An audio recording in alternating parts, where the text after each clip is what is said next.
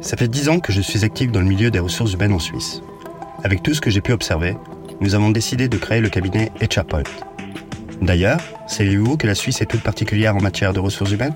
À travers ce podcast, je m'intéresse aux enjeux d'un univers RH fascinant et en constante mutation. Et ainsi, j'invite des experts dans la matière pour partager des expériences, des conseils, des clés et des outils. Parce que parler RH, pour moi, c'est ce que je sais faire de mieux. Je suis Simon Noiret et bienvenue dans votre podcast du mois.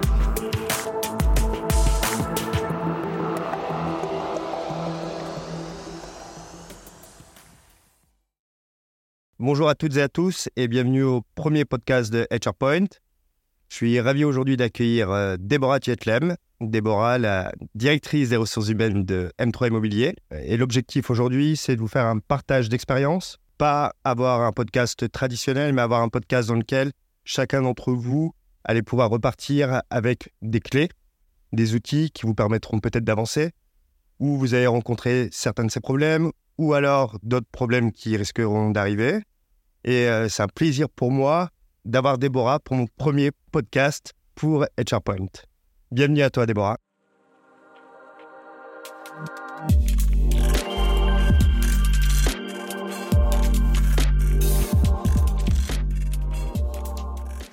Merci Simon, merci pour ton invitation et un grand privilège de participer à ton premier podcast. C'est aussi le mien, donc euh, j'essaierai de faire au mieux. Génial. Alors, qui suis-je? Euh, Je vais me présenter. Suisse-Argentine. Je suis née à Buenos Aires. J'ai deux enfants, de magnifiques filles, de 20 et 18 ans. Et puis, je suis diplômée de l'école hôtelière de Lausanne. Et depuis plus de 18 ans maintenant, j'occupe plusieurs euh, fonctions dans les ressources humaines. Euh, j'ai commencé en tout bas de l'échelle chez Elisabeth Arden comme HR officer. Et ensuite, j'ai changé de multinationale, aussi une société américaine comme euh, manager pour les opérations pour une population suisse, mais beaucoup d'expats, donc 50-50. Euh, mmh. J'ai continué à évoluer, j'ai occupé aussi des rôles de business partner pour la vente, euh, le marketing et la finance pour la région d'Europe. Et j'ai fini ma carrière chez euh, Johnson dans un centre d'expertise comme manager pour Compenben et dans une région encore plus grande pour l'Europe, le Moyen-Orient et l'Afrique. Donc voilà un petit peu mon parcours dans le monde international. Ok. Alors moi, c'est vrai que bah, je te connais déjà depuis euh, pas mal d'années. Euh, c'est vrai que ça a été euh, pas une surprise, mais un, peu une, une, stupéfaction quand, quand je t'ai vu intégrer une société qui est extrêmement locale, plutôt une PME, on va appeler ça, mm-hmm. quand tu as intégré le groupe M3. Donc c'est vrai que pour moi, ça a été... mais qu'est-ce que tu fais, Déborah? Tu sors de plus de 15 ans en société multinationale, interculturelle, etc. Et tu te retrouves dans la petite PME. Alors, non pas des moindres challengeantes, mais tu te retrouves dans la PME. Tu n'es plus dans tes organisations avec 15 000, 20 000 salariés à travers le monde, euh, mais une société vraiment bien implantée. Donc ma grosse question, c'est euh, pourquoi? Pourquoi tu as fait le choix de quitter le monde des multinationales pour intégrer une, une PME qui plus est genevoise? Hmm. Alors oui, ça a été une, euh, une question de peut-être deux ans avant de partir. Je pense que j'avais fait déjà 18 ans de bon et loyal service euh, au monde international, euh, juste sur deux entreprises euh, très différentes, une entreprise cotée en bourse, une, entreprise privée aussi familiale de plus d'une centaine d'années, toutes les deux aussi hein, d'une centaine d'années. Mais c'est, je pense que la question s'est posée lors de mon dernier job comme compagne Ben, qui a été le job peut-être le plus enrichissant que j'ai eu parce que, comme tu parlais de, de multiculturalité, là j'avais 40 pays. 3000 personnes de, qui vont de la fabrique jusqu'au vice-président. Et donc, j'ai pu naviguer euh, les RH, si je peux dire, de, plusieurs pays avec euh, différents challenges. Et c'était euh, vraiment le, le, le, le, rôle le plus formateur. Mais d'un autre côté, le fait aussi que dans les sociétés internationales, on, devient des centres d'expertise. Donc, les opérations, elles sont délocalisées. Elles partent dans d'autres pays d'Europe ou peut-être ailleurs dans le monde chacun devient vraiment expert dans son domaine et on perd un petit peu la vision générale de ce qui se passe chez les autres collègues. Bien qu'on a des séances, bien qu'on fait beaucoup d'échanges, mais je commençais à me sentir, sentir un petit peu comme une mailbox. Donc euh, j'ai le siège qui prépare euh, toute la gouvernance, les procédures. Après, je dois regarder euh, s'il y a quelque chose d'adapté et pas en adaptant beaucoup non plus, pas trop de latitude et euh, cascader tout ça dans les pays où, j'avais euh, les responsabilités pour le Ben. en sachant que des fois, certaines choses qui sont très locales ne sont pas one size fit all. Donc, Ouais, euh, c'est un peu le, le- le- l'emblème de quand on est dans des grands groupes, ce qui est très bien, mais qui a aussi ses limites. Et euh, voilà. Et donc, je pense que le- mon dernier voyage que, que j'ai fait à Madrid, sans parler déjà de ma vie privée, où je voyageais pas énormément, mais je voyageais euh, quand même euh, euh, quatre à six fois par année, je me suis dit, bah voilà, là, il faut que je puisse trouver quelque, un endroit où je puisse euh, créer. Créer.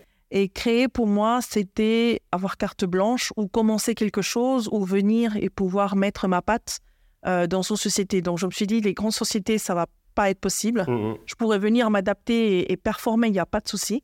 Mais créer et puis donner un tempo et donner euh, Ton une à nouvelle, toi. exactement, une empreinte, c'était que possible de, de revenir dans un, dans un groupe plus petit. Et donc, euh, Et c'est comme ça que tu as fait le choix un peu et qui s'est orienté par aussi les, les forces euh, des choses dans un contexte qui était délicat quand tu es arrivé chez, chez, Oui. au sein du groupe M3 parce qu'on était euh, en plein dans le Covid. Et d'où ma question, et c'est un peu le thème qu'on aborde aujourd'hui, c'est la fonction RH de la multinationale à la PME locale, le game changer. C'est typiquement toi. Donc du coup, tu as intégré le groupe M3, période de Covid, hyper intense. On sait tous que le groupe M3 a mis en place l'intégralité des centres de vaccination Oui. sur le canton. Et du coup, quel a été pour toi le, le plus grand défi en arrivant au sein du groupe? Tu quittes le milieu des multinationales, tout est hyper ultra structuré, c'est ce que tu disais. Euh, chacun est à sa place. Tu arrives dans une PME locale, donc beaucoup plus de, de latitude en termes de, de, de faire, enfin, au niveau de ta fonction. Ça a été quoi pour toi ton plus gros défi? Alors, moi, je pense que le plus gros défi, déjà, c'était comprendre l'organisation. J'ai rejoint une, une vision de notre propriétaire qui est vraiment euh, différente, qui a quand même cet esprit un peu, je peux pas, peut-être je me trompe, un peu à l'américaine, de- d'innover, de chercher des Ouais. opportunités. Et donc là, je me sentais assez attirée par ce, par ce côté-là. Quand j'arrive, la première chose, je vois euh, des dizaines de sociétés. Que chaque jour, j'en apprenais qu'on avait une nouvelle. Ouais. Non seulement une croissance qui a été multipliée par 10 en une année de énorme. collaborateurs, c'est énorme. Donc mon poste venait être euh, vraiment essentiel à ce moment-là pour créer des synergies avec toutes les entreprises qui étaient dans le groupe. Donc créer un- une façon, un langage RH commun avec des systèmes qu'on puisse utiliser, remonter les informations, mais aussi euh, faire en sorte que les autres euh, entités du groupe se sentent partie de la famille M3, Oui. même s'ils ont d'autres marques. Donc c'était vraiment la mise en place de politiques et de process internes. Exactement. On est d'accord. hein? Exactement. Donc toi, tu arrives avec cette vision euh, Ouais. très, euh, très internationale, donc hyper structurée. Donc je pense que c'est ça aussi qui a fait ta force en arrivant. Et du coup, euh, on va dériver un peu, tu me pardonneras, mais comment ça a été pris justement par, par les équipes managériales, par les équipes opérationnelles, de se dire qu'on ne fonctionne plus comme une entité à part entière au sein d'un groupe, mais on va fonctionner de manière globale. Je pense que c'était pour beaucoup peut-être un frein parce qu'ils ont eu euh, toujours une, euh, une façon de travailler très indépendante, avec chacun leur propriétaire, avec euh, des politiques, des cultures différentes. Et je pense que ça, ça a été quelque chose de très compliqué à, essayer de comprendre, mais aussi de leur montrer qu'est-ce que nous, on pouvait leur amener. Et, je pense qu'une des choses, c'est très difficile aussi quand tu viens, tu veux imposer quelque chose tout de suite sans comprendre ce qu'ils font et pourquoi ils le font. Donc, euh, mon premier challenge, c'était, c'était ça, c'est de dire, bon, les premiers jours, je ne comprends pas ce que vous faites, c'est d'aller vers eux et très rapidement créer euh, des liens avec tous mes collègues RH. J'ai même rencontré les propriétaires des autres euh, petites structures que, euh, voilà, c'était, ils avaient intrigué le groupe. Euh, mais c'est vrai que beaucoup de fois, j'ai, entendu dire, et j'en m'entends encore dire aujourd'hui, tu ne comprends pas, tu viens du monde international, euh, chez nous, ça se fait différemment. J'ai dit, OK, je, je- je- j'accepte. Je pense que le Covid a aussi beaucoup aidé Ouais. dans cette phase-là à moins pouvoir m'intégrer et faire en sorte de, de, de créer ces liens très rapides. Parce qu'on ne pouvait pas se rencontrer euh, face à face. Mhm. On pouvait que le faire par téléphone. Et voilà, je suis quelqu'un d'assez extraverti, donc j'allais très bien vers les gens et comprendre leurs besoins et leur dire, OK, de quoi tu as besoin? Comment moi je peux t'aider? Voici ce que moi j'ai fait dans le passé. Est-ce que c'est quelque chose qui pourrait t'intéresser? Donc j'avais plutôt cette, euh, cette façon de venir plutôt proposer mon support que dire non mais maintenant c'est à vous de faire comme nous. Des fois ça marche, des fois ça marche pas. Forcément. Mais quand ça marche, il faut prendre le, le bateau et puis naviguer ensemble avec mes collègues RH parce que c'est nécessaire. Donc du coup, toi, c'est ta clé euh, quand tu es arrivé, c'était vraiment de se dire, OK, je suis dans la compréhension des équipes opérationnelles et managériales. Et donc, du coup, je veux échanger avec eux, je veux discuter, je veux apprendre à les connaître. Et c'est comme ça que je suis prêt à avancer les choses. Absolument.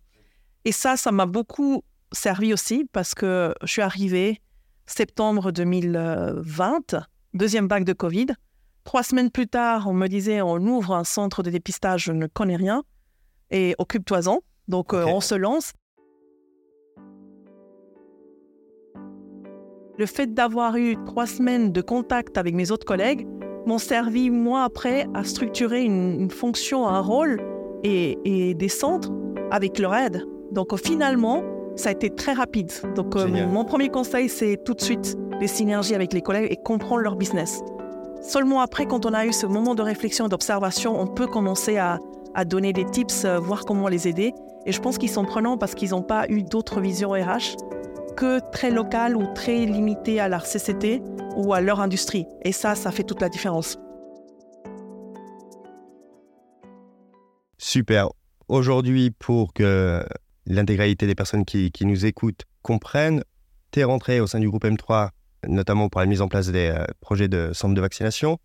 Aujourd'hui, je suis très content pour toi et ravi d'annoncer cette nomination en qualité de directrice des ressources humaines de M3 Immobilier, qui est, on le sait tous, un secteur hyper traditionnellement familial, qui plus est sur le bassin genevois.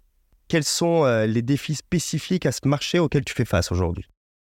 Je pense que le premier défi que j'ai relevé, c'était dans la même chose. Dans le premier mois et deuxième mois, rencontrer toute la direction. Chaque directeur comprendre qu'est-ce qui a été bien fait dans le passé par euh, mes anciens collègues qu'est-ce qu'ils attendaient de moi et moi, qu'est-ce que je pouvais leur apporter. Mais aussi, c'est faire cette connaissance du, business pour comprendre. C'est encore un domaine que je ne connais pas. Je le découvre tout le temps, mais je me rends compte que, à la différence peut-être des services euh, et euh, du moment de la pandémie où on travaillait tous de façon frénétique, hein, parce qu'il fallait un rendu très vite pour la, pour la population, là, c'est quelque chose de très établi, très normé, peut-être un peu rigide, et, peut-être un peu rigide dans le recrutement. Donc mon grand défi en ce moment aujourd'hui, c'est pouvoir trouver les compétences nécessaires pour aider le business à réussir, pour aller plus vite, à nous dépasser. Venant d'une culture très américaine, euh, comment on fait pour être les meilleurs C'est ça. Tout simplement. Et, c'est vrai, on, entend, on entend beaucoup aujourd'hui, notamment dans, le secteur de l'immobilier, puisque c'est le tien et c'est celui sur lequel on, va échanger. Beaucoup sont euh, sont tenus par, euh, par des familles depuis, euh, depuis des dizaines, voire des vingtaines, trentaines d'années. C'est un marché où tout le monde se connaît, l'ensemble des directeurs se connaissent. Il y a des, des lois entre elles. C'est un marché hyper, hyper, hyper spécifique. Justement, tu parles de, recrutement. Aujourd'hui, on entend parler pénurie de main-d'œuvre. Initialement, c'était le médical, l'hôtellerie-restauration. Aujourd'hui, on dit que ça touche quasiment tous les secteurs, qui est expliqué par le baby-boom qui commence tous à partir en retraite, une jeune génération qui ne souhaite plus forcément s'investir sur le long terme au sein d'une société, mais qui vont y aller pour se faire de, l'expérience, ou alors euh, intégrer, comme ils appellent ça, des project management. Aujourd'hui, qu'est-ce que tu fais? Qu'est-ce que tu fais pour le recrutement? Euh, Qu'est-ce que tu fais? On parle beaucoup d'innovation, on parle d'intelligence artificielle. Certains l'utilisent, d'autres l'utilisent pas. Toi, quelle est ta politique aujourd'hui en termes de recrutement pour attirer les, talents de demain de, du groupe? Alors aujourd'hui, bon, si on parle d'intelligence artificielle, on est encore loin. On ne l'utilise pas. On est toujours un peu, euh, comment on veut dire, donc à l'ancienne, si je peux utiliser ce terme. Moi, ce qui m'intéresse toujours, c'est euh, les recommandations. C'est prendre ce temps, des fois, avec des candidats en amont, de façon plus spontanée, avant que j'ai un poste. Euh, puis de manière ultra proactive. Ultra proactive. Et, donc ça, c'est quelque chose que je suis en train de mettre en place maintenant avec avec ma collaboratrice, c'est de dire voilà, j'ai des, candidats, maintenant il faut qu'on les rencontre, buvons un café avec eux, justement pour montrer un intérêt aussi différent, plus de personnalisation. Tu dis boire un café avec les candidats. Tu fais du recrutement depuis des dizaines d'années, donc euh, tu avoues un peu à demi-mot qu'aujourd'hui ta manière de recruter est aussi peut-être différente que là 5-6 ans en arrière, où euh, les choses étaient extrêmement euh, solennelles. Bonjour monsieur, bonjour madame. aujourd'hui, ce sera plus un échange, une discussion autour d'un café. Je sais que toi, tu très. Euh, adores en fait les, personnes. Pour toi, le feeling, il est extrêmement important. Est-ce que tu penses, comme beaucoup, qu'aujourd'hui, et notamment lié au marché de l'immobilier, qui connaît une pénurie, si on parle de, de gérants techniques, etc., est-ce que pour toi et pour euh, au sein de ta société, est-ce que tu penses que ce côté personnalité a un avantage bien plus que le savoir-faire des candidats? Absolument. Moi, je, suis convaincue et j'essaye de prêcher cette, euh, cette parole auprès de mes managers. Pourquoi? Parce qu'aujourd'hui, je fais des entretiens de 15 minutes, juste pour un premier aperçu. Je fais par visio avec tous les candidats. Je leur explique quels sont les challenges. Et comme ça, ils savent tout de suite si on va passer plus de temps ensemble. Ensuite, je vais faire 45 minutes en visio. Et ensuite, seulement après, je vais présenter au manager. Mais tous les autres candidats qui ne sont pas dans un pool euh, de, de, façon très active, qui sont plus passifs, c'est avec eux que je vais aller prendre un café, discuter, peut-être déjeuner. Maintenant, pour moi, aujourd'hui, les compétences deviennent essentielles parce que le marché évolue très vite. Il y a, tu parlais d'intelligence artificielle, mais la technologie aujourd'hui, elle euh, commence à s'imposer de plus en plus dans l'immobilier avec des applications pour euh, les locataires, pour les propriétaires, pour la gestion de sinistres. Donc aujourd'hui, il y a certaines compétences qui sont nécessaires et c'est cette agilité qu'on cherche. Et je cherche à chaque fois de, je me répète, mais de mettre ça en place euh, de plus en plus. Quelles sont les compétences que tu as besoin aujourd'hui pour pouvoir développer ce que tu cherches? Parce que des fois, peut-être tu as que une expérience, mais tu n'as pas les compétences nécessaires pour nous amener là.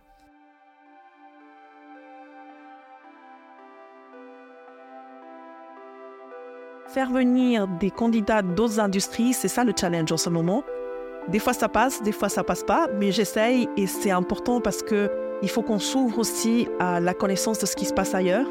Peut-être pas tous les postes ne sont pas faits pour ça, mais une grande partie, on peut utiliser des compétences d'autres industries qui font nous, nous aider à aller plus vite. Aujourd'hui, les gens veulent euh, de la réactivité, de la vitesse. Ils veulent tout de suite euh, quand ils ont un sinistre, qu'on les réponde, mais dans la minute. Euh, c'est plus comme avant, j'envoie une lettre, j'envoie un email. Et j'attends. Voilà. Et donc, la réactivité, l'agilité et savoir gérer l'ambiguïté, pour moi, c'est des compétences clés. Et donc, ça, c'est mon petit euh, cheval de bataille en ce moment pour pouvoir euh, faire avancer cette pensée, de la nourrir, d'arroser de, cette pensée dans, dans la tête de, de, mes managers, de mes collègues, parce que c'est essentiel. Sinon, on pourra pas, il n'y a pas de candidat, comme tu l'as dit avant. Donc, première chose, le recrutement, pénurie, ce que tu fais, du proactif, OK pour les personnes qui viennent de secteurs euh, différents, mais avec euh, un fort euh, atout en termes de personnalité et de matching en termes d'équipe. Ça, c'est essentiel. Hein. Donc ça, ça a été le, vraiment le, un des gros défis que tu as actuellement. Est-ce que tu en, as d'autres aujourd'hui que tu pourrais partager avec, avec nos auditeurs? J'ai un autre que tu as mentionné avant, c'est euh, tu parles de, baby boomers, enfin notre génération X ou juste la génération avant nous, hein, qui sont maintenant prêts à partir à la retraite. Chez nous, j'étais très très surprise, mais positivement surprise qu'on a beaucoup de retraités qui ont dépassé déjà l'âge de la retraite et qui sont encore chez nous. J'essaye de, discuter avec eux, voir comment on peut faire cette passation de connaissances avec euh, du mentoring.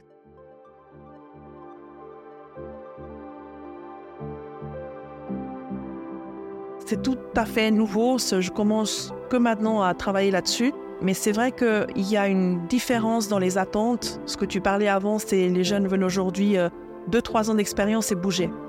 Et j'ai encore pas mal de mes collègues qui me disent non, mais moi je quelqu'un pour 10 ans. Mais c'est fini ça, ça, n'existe pas. Prenons ces 2-3 ans ce qu'il faut et donnons leur envie, euh, faisons-les évoluer, avoir des expériences différentes et avoir un mentor aussi qui va leur montrer euh, peut-être des choses qu'ils ne connaissent pas, hein, qui ne trouvent pas dans le web. Hein. C'est pas ChatGPT, comment je peux répondre à un client. Oui, il va le dire, mais il y a des subtilités qui sont euh, vraiment, euh, qui peuvent être partagées, transmises.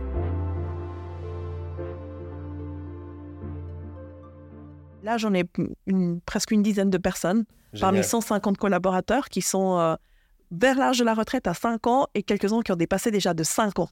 Donc, pour te dire à quel point je suis surprise en bien, parce qu'il faut qu'on utilise ces connaissances. C'est incroyable le potentiel qu'on peut avoir euh, si font formateur interne. Et ça, du coup, comment comment c'est pris en, interne par les équipes? Par notamment ces personnes qui, sont, qui ont dépassé l'âge de la retraite. Je suppose que s'ils sont encore là, c'est qu'ils adorent ce qu'ils font. Et, euh, et comment c'est pris ce côté, euh, voilà, passation un peu de passation de savoir-faire? Comment les personnes seniors le prennent? Comment la jeune génération le prennent au niveau de l'entente entre les deux Comment ça se passe? C'est un challenge de tous les jours. Ah bah oui.